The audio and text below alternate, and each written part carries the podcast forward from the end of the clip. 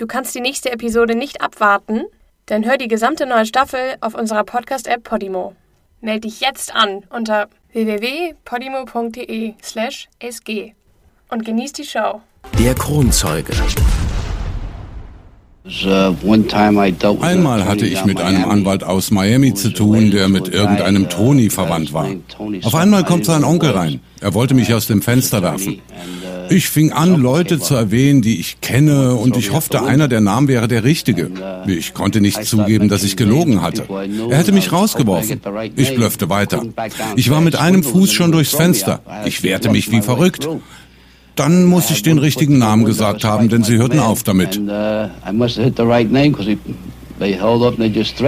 Melvin Weinberg hatte aus Betrug eine Karriere gemacht. Ein paar Mal geht es ihm fast an den Kragen. Zum Beispiel, als ihn der Mafia-Onkel eines Anwalts aus Miami aus dem Fenster eines Hochhauses baumeln lässt.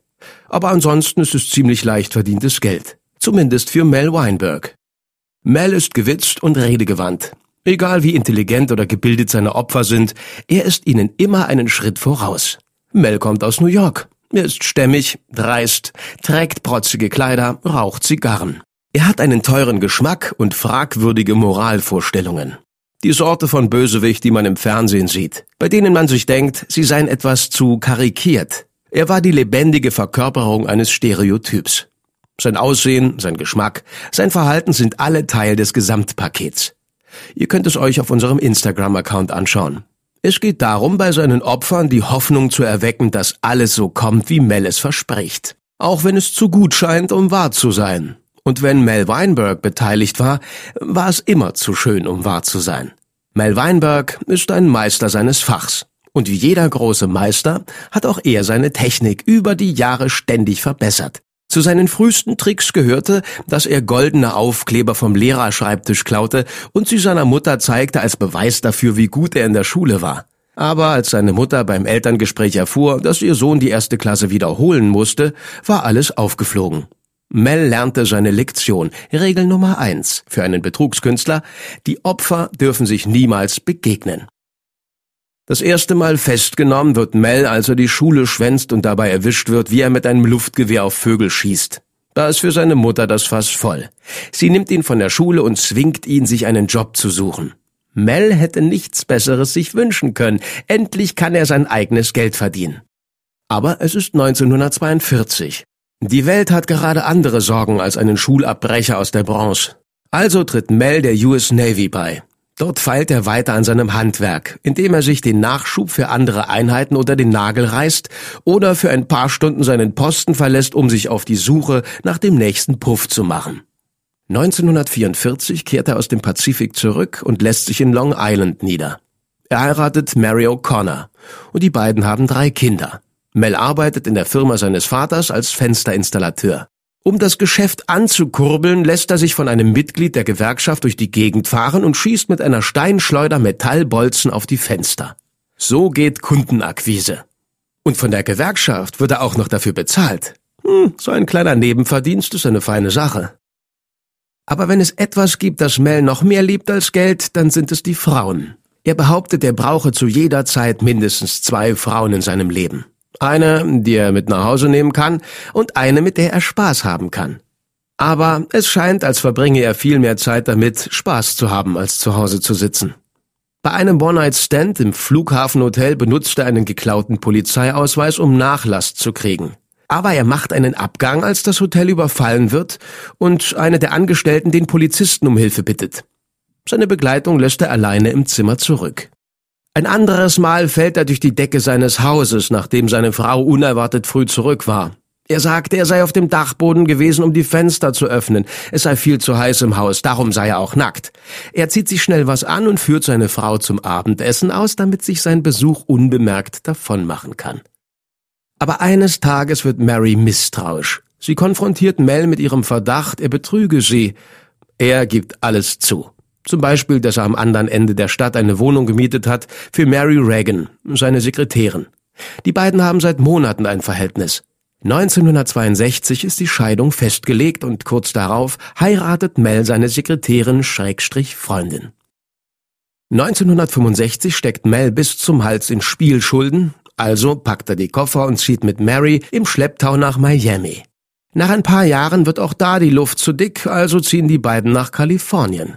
Mel hat Kontakte in der Gewerkschaft, so findet er immer einen Job. Und er verdient sich ein Nebeneinkommen damit, Fabrikarbeitern kaputte Socken zu verkaufen. Die Socken haben keine Füße, aber Mel klebt sie so zusammen, dass es seine Kunden erst beim Anziehen bemerken, und da ist er schon längst über alle Berge. In Kalifornien glaubt Mel, dass er es endlich geschafft hat. Er sichert sich einen Golddeal mit dem Yaqui-Stamm in Mexiko, ein Stück südlich der Grenze von Arizona. Die Yaqui sind mitten in einem Konflikt mit der mexikanischen Regierung. Im Tausch gegen Gold verlangen sie Waffen und Munition. Weinberg fädelt eine Waffenlieferung per Flugzeug ein. Er selbst würde mit einem Partner per Jeep ankommen, um das Gold in Empfang zu nehmen. Aber die Sache läuft nicht nach Plan. Have you ever been swindled yourself? Oh yeah, lots of times. You have? Oh yeah. I mean, every con may get swindled. Jeder Betrüger wird betrogen. Das ist normal. Ich ging hin, um Gold zu kaufen. Ich hätte wissen sollen, dass der Vertrag wertlos war. Wo zur Hölle hätten die eine Schreibmaschine herhaben sollen? Sobald das Flugzeug gelandet ist, werden er und sein Partner von den Yaqui überfallen. Im Kugelhagel ergreifen sie die Flucht und fahren zurück nach Arizona. Der Bauernfänger ist gefangen. Das Gold hat es nie gegeben. Die Waffen sind weg, aber noch ist nicht alles hin. Auf dem Rückweg nach Kalifornien kommt ihm eine Idee, wie er seinen Verlust von 7000 Dollar wieder gut machen kann. Aber ich lasse mich nicht rausnehmen. Ich habe den Vertrag kopiert und auf dem. Rückweg habe ich sold 30 about Stück 30 davon für je 1000 Dollar verkauft. Ich habe also Profit gemacht. 1970 kehrt Mel Weinberg nach New York zurück und widmet sich wieder dem Fenstergeschäft, das mit Hilfe eines krummen Versicherungsagenten um eine Kette von Fassaden für die chemische Reinigung erweitert worden war, mit der das ganze zusätzliche Geld gewaschen wurde. Das Fenstergeschäft läuft mies und Weinberg hat kein Interesse daran, sich einen echten Job zu suchen. Was er braucht, ist eine neue Masche. Und er findet sie. Sie heißt Vorschussbetrug. Weinberg gibt sich als Geschäftsmann mit Kontakten zu Offshore-Banken aus. Leute, die unbedingt Geld brauchen, die aber von keiner ehrlichen Bank ein Darlehen kriegen, kommen zu ihm. Für eine Vorausgebühr von irgendwo zwischen 2000 und 50.000 Dollar, je nach Darlehensbetrag, würde Mel seine Offshore-Kontakte spielen lassen, um den Kreditantrag seiner Kunden durchzubringen. Was natürlich nie passiert, weil es die Offshore-Banken, zu denen Mel Weinberg angeblich einen guten Draht hat, nur auf dem Papier gibt. Wenn ihn seine Opfer anrufen, erfindet er irgendwelche Ausreden dafür, dass die Bearbeitung des Antrags so lange dauert. Grund dafür sind irgendwelche politischen oder wirtschaftlichen Ereignisse, von denen er gerade in der Zeitung gelesen hat. Und wenn er keine Zeit mehr schinden kann, schickt er ein Ablehnungsschreiben von der Bank mit offiziellem Briefkopf. Vielleicht klappt's beim nächsten Mal. Die Bearbeitungsgebühr, die seine Kunden im Voraus bezahlt haben, kann leider nicht zurückerstattet werden. Oh, we used to average sometimes 100 Wir hatten manchmal bis zu 100 Leute pro Monat. Viele von ihnen kamen wieder. Wir haben ihnen gesagt, wir würden es bei einer anderen Bank versuchen. Die Leute wollten das Geld. Und wie? Und Mel Weinberg ist ihnen gerne beim Versuch behilflich. Oh, Es muss eine halbe Million bis eine Million pro Jahr gewesen sein. Vielleicht mehr. Mel Weinbergs Vorschussbetrug läuft drei Jahre lang. Er kassiert fast 10 Millionen Dollar. Anwälte, Ärzte, andere Trickbetrüger, der Las Vegas-Star Wayne Newton, Mel Weinberg hat alle in seiner Tasche. Und er hat nicht vor, damit aufzuhören. Aber 1977 wird er erwischt. Lee Schlag, ein Immobilienmakler aus Pennsylvania, hat Mel 3500 Dollar bezahlt, um ihm ein Darlehen in Höhe von zwei Millionen zu sichern. Als Mel das Ablehnungsschreiben ausdruckt, hat Schlag bereits das FBI eingeschaltet. Mel Weinberg wird wegen Betrug und Verschwörung angeklagt. Auch der Name seiner neuen Freundin, Evelyn Knight, steht auf der Anklageschrift. Evelyn, ursprünglich Engländerin, ist unwissende Komplizin in Mels Operation. Er hat sich gedacht, dass ihr britischer Akzent seinem Schwindel den Hauch von Klasse und Legitimität verleiht. Er hat nicht Unrecht. Seine Opfer fallen jedes Mal auf sie herein. Naja, fast jedes Mal. Mel ist verrückt nach Evelyn. Als er sie kennenlernt, ist er seit fünf Jahren mit seiner zweiten Frau Mary verheiratet. Er will sicher gehen, dass Evelyn nicht im Knast landet, also stellt er sich der Polizei und gibt alles zu. Vor Gericht bekennt er sich schuldig und er wandert für drei Jahre ins Gefängnis. Aber dann plötzlich kriegt Mel Weinberg selbst ein Angebot, das fast zu schön ist, um wahr zu sein. Das FBI plant, einen Gangster auf frischer Tat zu ertappen. Dafür braucht es jemanden mit Mels Kenntnissen und Kontakten. Wenn sich Mel bereit erklärt, als Informant fürs FBI zu arbeiten, würde seine Haftstrafe auf Bedingung ausgesetzt. Er könnte nach Hause zu seiner Frau und seinen Kindern und seinen Freundinnen in ihren Wohnungen, die alle gleich eingerichtet sind. Das ist tatsächlich wahr, und zwar bis auf die Tapeten. Mel sagt, er sei halt ein Gewohnheitstier. Er mag vertraute Umgebung. Und er mag leicht verdientes Geld. Der Deal, den ihm das FBI anbietet, riecht förmlich nach leicht verdientem Geld. Aber Mel Weinberg ist sich nicht bewusst, was genau diese kleine Operation alles umfasst. In Tokio haben sich Präsident Carter und andere westliche Regierungschefs auf eine Reduktion von Ölimporten geeinigt, um die Abhängigkeit von den OPEC-Staaten zu verringern.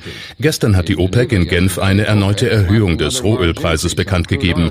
Beim Gipfeltreffen in Tokio wurde diese Entscheidung kritisiert. Als Reaktion hat US-Präsident Carter angekündigt, die Ölimporte bis 1985 auf 8,5 Millionen Barrel pro Tag zu reduzieren.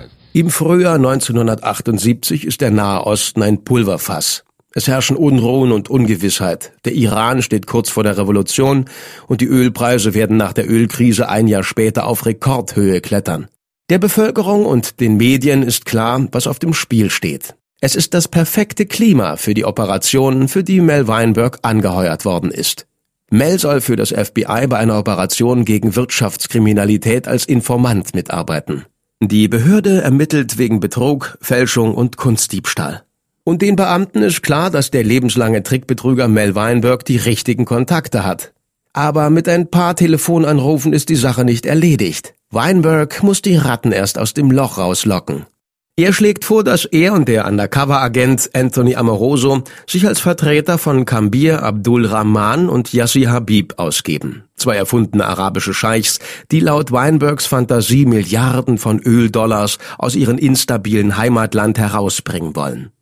Die Scheichs haben angeblich auch Beziehungen zur Königsfamilie, die kurz vor dem Sturz und der Verbannung steht. Sie brauchen also eine Möglichkeit, sich selbst und ihren Reichtum nach Amerika in Sicherheit zu bringen. Aber das können sie nicht alleine. Unsere Bosse sind zwei Scheichs und sie wollen eine Garantie, dass sie in dieses Land kommen und hier bleiben können. Hier kommt Mel Weinberg ins Spiel. Er soll die Geschichte von dem potenziellen Milliardendeal rumerzählen und sich mit allen Interessenten treffen, um mit ihnen zu verhandeln. Das FBI wird Ton und Video der Verhandlungen insgeheim aufnehmen. Sobald eine Einigung erzielt wird, werden die Beamten den Raum stürmen. Mel überzeugt das FBI davon, dass er eine Million für Anzahlungen und Vorschüsse braucht, damit er seine Glaubwürdigkeit bewahren kann. Dann gründet er die Scheinfirma Abdul Enterprises, durch die das Geld fließen soll. So wird diese Operation als Abscam berühmt. Abdul Scam. Aber Abscam entpuppt sich als schwieriges Unterfangen. Die Aufnahmegeräte sind alt und halb kaputt.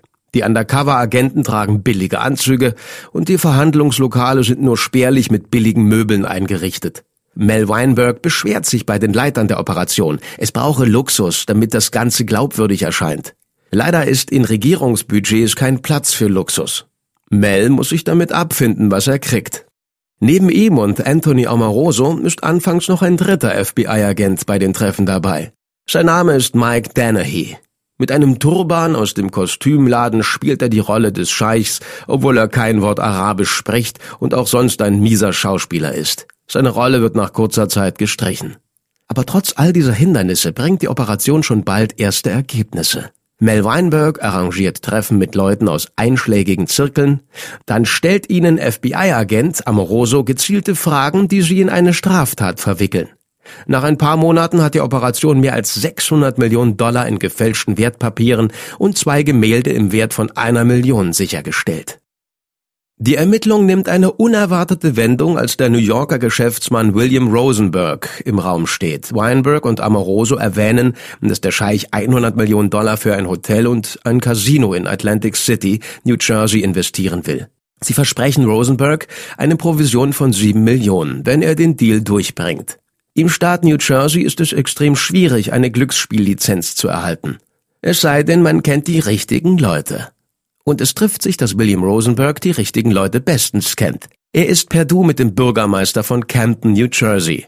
Ein Mann, der Angelo Arricchetti heißt. Ein Mann, der Korruption zur Perfektion gebracht hat.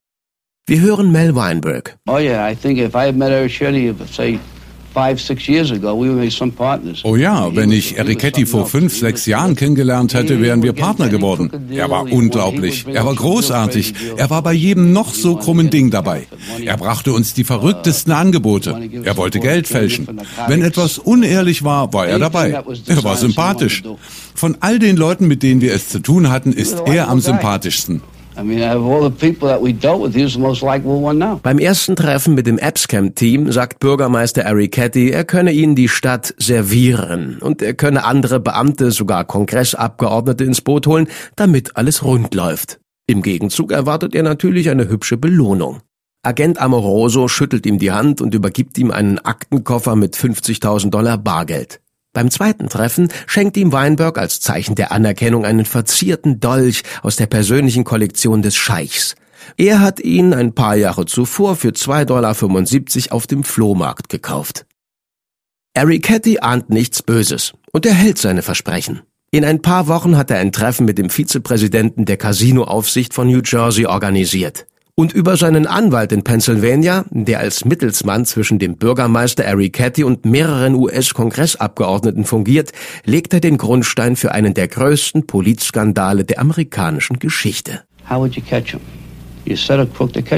Einen Gauner kannst du nur mit einem Gauner fangen. Wir haben den Honigtopf rausgestellt und die Fliegen kamen angeflogen. Glaub ja nicht, dass du einfach zu einem Abgeordneten hingehst und sagst, ich bestech dich jetzt. Die brauchen erst einen Grund, bestochen zu werden. Was können sie für dich tun? Wir haben allen Politikern das Gleiche gesagt. Wenn du den Arabern einen Gefallen tun kannst, dann kriegst du was von uns. Wenn nicht, dann halt nicht. Als sich die Abscam-Ermittlung auf politische Kreise ausweitet, muss die Logistik der Operation den neuen Maßstäben angepasst werden. Das FBI mietet ein Haus in Washington, D.C. mit versteckten Kameras in jeder Ecke. Dazu kommen Hotelzimmer in Pennsylvania, New York und New Jersey. Und auf einer konfiszierten Yacht in Florida wird eine Party organisiert, auf der sich die Gangster unter die Scheichs mischen können. Jeder Anruf, jedes Treffen, jede Unterhaltung wird aufgenommen. Die simple Betrügerfalle, der Mel Weinberg ursprünglich zugesagt hat, hat sich zur nationalen Korruptionsermittlung gemausert. Mel sagt, die ersten beiden Politiker, die ihn Eric Cattys Anwalt unwissentlich ausgeliefert hat, seien die einfachsten gewesen. Michael Ossie Myers ist demokratischer Abgeordneter aus Pennsylvania. Er begleitet Eric Catty bei einem Treffen mit den Abscam-Agenten, wo er seine Bestechungsfreudigkeit lauthals bekannt gibt. Ich war nicht einmal auf einer Highschool, sagt er ihnen. Wie glauben Sie, habe ich es in den Kongress geschafft? Ossi Meyer lobt die Scheichs für ihren Geschäftssinn mit einem Zitat, das später sinngebend für die ganze Untersuchung steht. Sie machen das richtig. Ich sage Ihnen was ganz Einfaches. Money talks in this business and bullshit walks. In diesem Business geht es nur ums Geld. Hier in Washington läuft's genauso. Money talks in this business and bullshit walks. Ja, Myers nimmt eine Zahlung von 50.000 Dollar in Empfang als Gegenleistung für sein Versprechen, den Scheichs zu einer Aufenthaltsbewilligung in den USA zu verhelfen. Er ist der erste Kongressabgeordnete, der sich bestechen lässt, und er hat kein Problem damit, den Aktenkoffer voller Bargeld gleich selbst mitzunehmen. Raymond Lederer, ein weiterer demokratischer Abgeordneter aus Pennsylvania, trifft die Agenten in einem Hotel in New York, wo er zugibt, er sei, Zitat, kein Pfadfinder. Lederer kriegt ebenfalls 50.000 Dollar für seine Einwanderungsdienste. Uh, Lederer, Lederer? Er war nervös. Als er das Hotelzimmer verließ, ging er links statt rechts. Ich musste ihm den Weg zum Lift zeigen. Er war nervös. Und die Liste geht weiter. John Jen Red, Abgeordneter aus South Carolina, stürzt sich förmlich auf die Gelegenheit, den Scheichs einen US-Pass zu verschaffen. Diebstahl liegt mir im Blut, behauptet er. Das müssen Sie verdammt nochmal nicht zweimal sagen. Auch langjährige, beliebte Abgeordnete wie Frank Thompson aus New York sind dem Reiz des Geldes nicht gewachsen. Auch er nimmt Geld an, um den Scheichs beim Umgehen des Einwanderungsgesetzes zu helfen. Und er bringt auch noch seine Kollegen John Murphy aus New York und John Murtha aus Pennsylvania mit. Murphy was suspicious. He would never talk money. Murphy war misstrauisch, redete nie über Geld, passte auf, was er sagte. Jedes Wort war überlegt. Als wir das Meeting hatten und die Anteile verteilten, sagte er, ich will nichts, aber er zwinkerte dabei. John Murphy ist Vorsitzender des damaligen Ausschusses für Handelsmarine und Fischerei. Er kriegt 50.000 Dollar im Tausch für seine Dienste. Er lässt sich nicht filmen, wie er das Geld nimmt, aber er wird später dabei gefilmt, wie er mit dem Anwalt Howard Crichton darüber streitet, wer es für ihn abholen soll. John Merther hingegen geht die Sache ein bisschen anders an. Ich bin Special Agent Anthony Amoroso, Federal Bureau of Investigation. Heute ist der 7. Januar 1980, Standort ein Haus in Washington, D.C. In a short while, I'm expecting a meeting between myself, Mel Weinberg, Howard Crichton and U.S. Congressman John Murtha.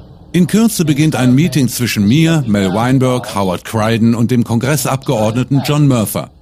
Vor mir liegen 50.000 Dollar in fünf Päckchen. Jedes Päckchen enthält 10.000 Dollar in Hunderternoten.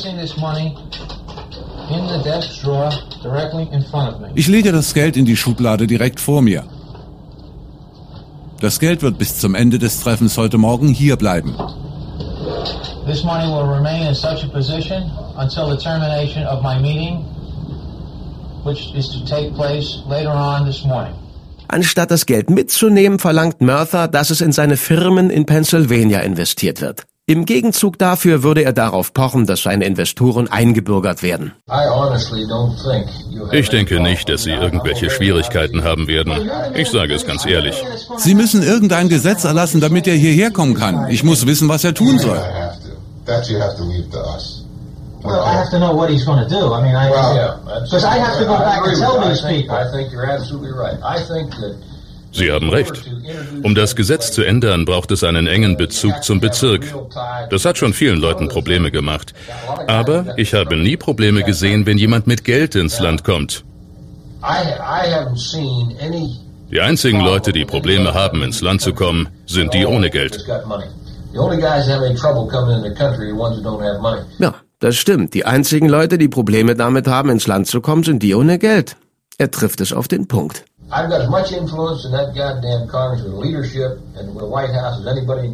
Kaum jemand im Kongress hat so viel Einfluss auf die Regierung und das Weiße Haus wie ich. Sie werden keine Probleme haben. Es bringt mir nichts, Ihnen vorzumachen, dass Sie Probleme haben werden. Ich bin nicht leichtsinnig oder so. Sie werden keine Probleme haben. Aber ein Gesetz erlassen ist das Letzte, was Sie tun sollten. Ich will, dass der Typ Geld in meinen Bezirk bringt. Ich will diesen Kontakt in meinem verdammten Bezirk haben. Ich bin hoch erfreut, mit dem Typ ins Geschäft zu kommen und alles zu tun, was möglich ist, ohne im Knast zu landen, damit er ins Land kommt. Aber ich muss Details wissen. But John Murtha will kein Bargeld haben. Zumindest noch nicht. Wenn wir mal ins Geschäft gekommen sind, dann überlege ich es mir vielleicht anders. Aber im Moment bin ich nur daran interessiert. Und ich sage Ihnen, wenn es einer kann, und ich verarsche euch nicht, dann bin ich das. Keine Frage.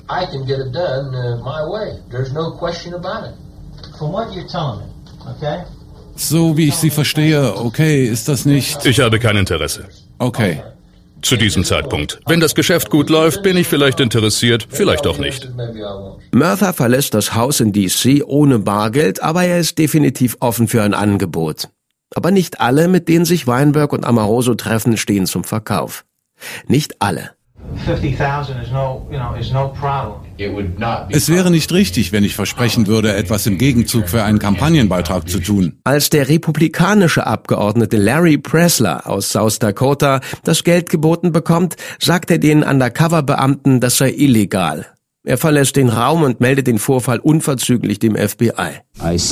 Ich habe gespürt, dass etwas nicht stimmt. Ich bin aufgestanden und zur Tür gegangen und habe gesagt, ich bin hierher gekommen, um über ein Geschäft und ein politisches Komitee und meine Präsidentschaftskampagne zu sprechen. Was Sie tun, ist wahrscheinlich illegal. Und ich habe das Wort illegal zwei oder dreimal wiederholt. Der legendäre Nachrichtensprecher Walter Cronkite nennt Larry Presser später einen Helden. Worauf dieser antwortet, Zitat, ich habe eine illegale Spende abgelehnt. Wo sind wir denn, wenn mich das zu melden macht? Zitat Ende. Nach Cronkites Maßstab sollte auch Bob Guccione, der Herausgeber des Penthouse Magazins, zum Helden gekürt werden. Und das aus mehreren Gründen. Mel Weinberg findet heraus, dass Guccione ein Hotel und Casino in Atlantic City plant und auf der Ausschau nach Investoren ist. In Namen von Abdul Enterprises bietet ihm Weinberg eine Investition von 150 Millionen Dollar an, wenn der Nacktheft-Herausgeber die passenden Regierungsbeamten dazu besticht, den Scheichs eine Lizenz für eigenes Casino zu besorgen. Guccione antwortet darauf, sind Sie verrückt? So weit sind wir also. Ein Schmuddelredakteur hat den besseren moralischen Kompass als der durchschnittliche US-Kongressabgeordnete. Wahrscheinlich hat er auch den höheren IQ. Richard Kelly, Abgeordneter aus Florida, ist wohl der dümmste von allen. Das ist zumindest Mel Weinbergs Meinung. And the other easy one, the dumbest one you could say is Kelly. Der dümmste war Kelly. Er sagte, wenn Sie wüssten, wie arm ich bin, würden Sie weinen. Er war erbärmlich. Als Agent Amoroso Kelly das Bestechungsgeld übergibt, stopft er es in seine Hosentasche. Später sagt er seinen neuen Freunden, Zitat, Sie glauben nicht, wie arm ich bin. Wenn Sie es wüssten, würden Sie weinen. Sie hätten Tränen in den Augen.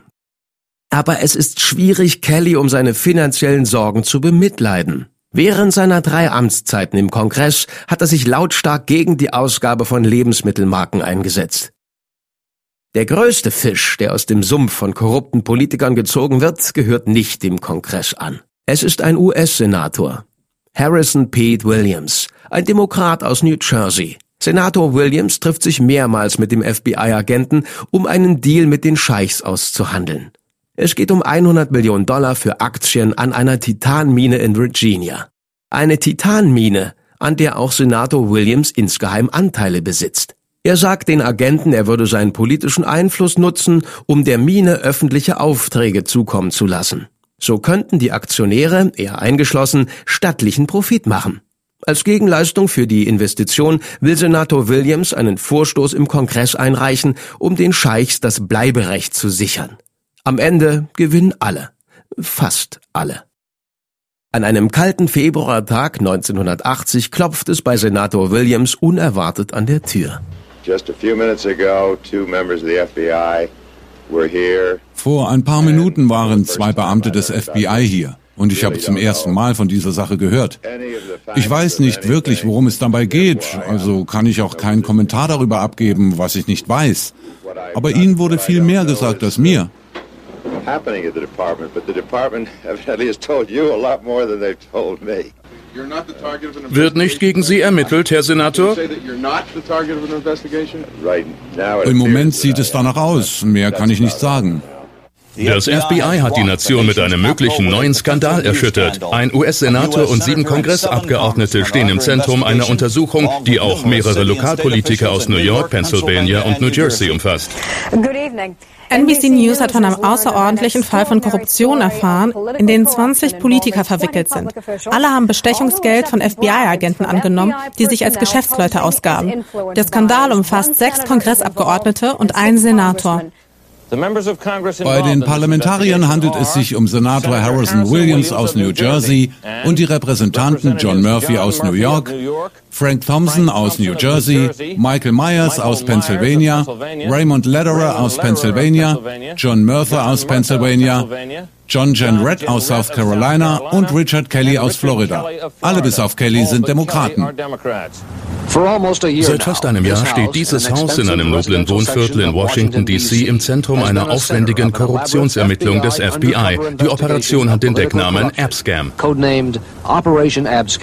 Ermittler nennen Abscam bereits jetzt den bedeutendsten Korruptionsfall seit Watergate. Am 3. Februar 1980 steht Abscam in ganz Amerika auf der Titelseite. Jemand hat der Presse ein Memo der Staatsanwaltschaft mit Zusammenfassung der Ermittlung inklusive einer Liste von Namen und Beweismaterial zugespielt. Niemand hat je zuvor von der Untersuchung gehört. Die Angeklagten schon gar nicht. Ganz Amerika ist fassungslos, wie einfach es offenbar für ausländische Kräfte ist, einen Politiker zu bestechen. Andere sehen in Abscam bloß ihren Verdacht bestätigt.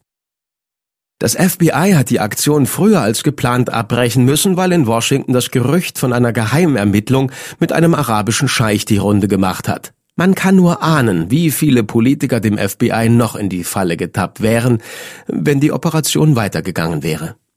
Im Oktober wird die Anklage erhoben und beide Seiten bereiten sich auf den Showdown vor Gericht vor. Ich hatte niemals die Absicht, meine Stellung als Kongressabgeordnete zu verkaufen. Ich habe alle Vorwürfe stets zurückgewiesen und das tue ich auch heute noch. Ich habe bereits gesagt, dass ich nichts Illegales getan habe. Das glaube ich immer noch. Mir wurde gesagt, es bestehe die Möglichkeit auf Großinvestitionen für den Hafen von Philadelphia, wenn ich mich mit gewissen Leuten treffe. Darüber habe ich gesprochen. Und wenn es tatsächlich Aufnahmen gibt, dann können Sie darauf hören, wie Ray Lederer die Stadt und den Hafen von Philadelphia verkauft. Und darauf bin ich stolz. Wir werden alle rechtlichen Fragen und Geschehnisse der Abscam-Aktion unter die Lupe nehmen und dem Gericht vorführen.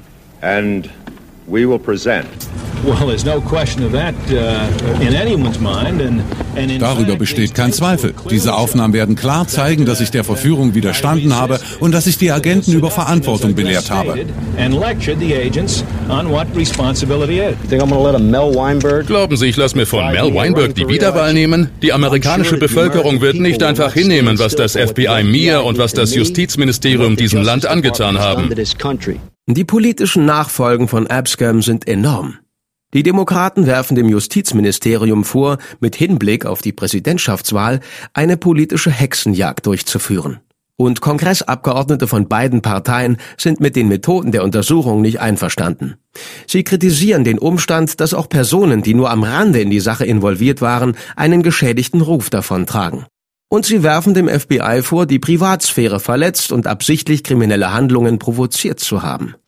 Der Kongress will eine separate Untersuchung, aber das Justizministerium nicht, bis die Gerichtsverfahren abgeschlossen sind. Der Generalstaatsanwalt hat angekündigt, die Leute in seinem Ministerium ausfindig zu machen, die für den Hinweis an die Presse verantwortlich sind.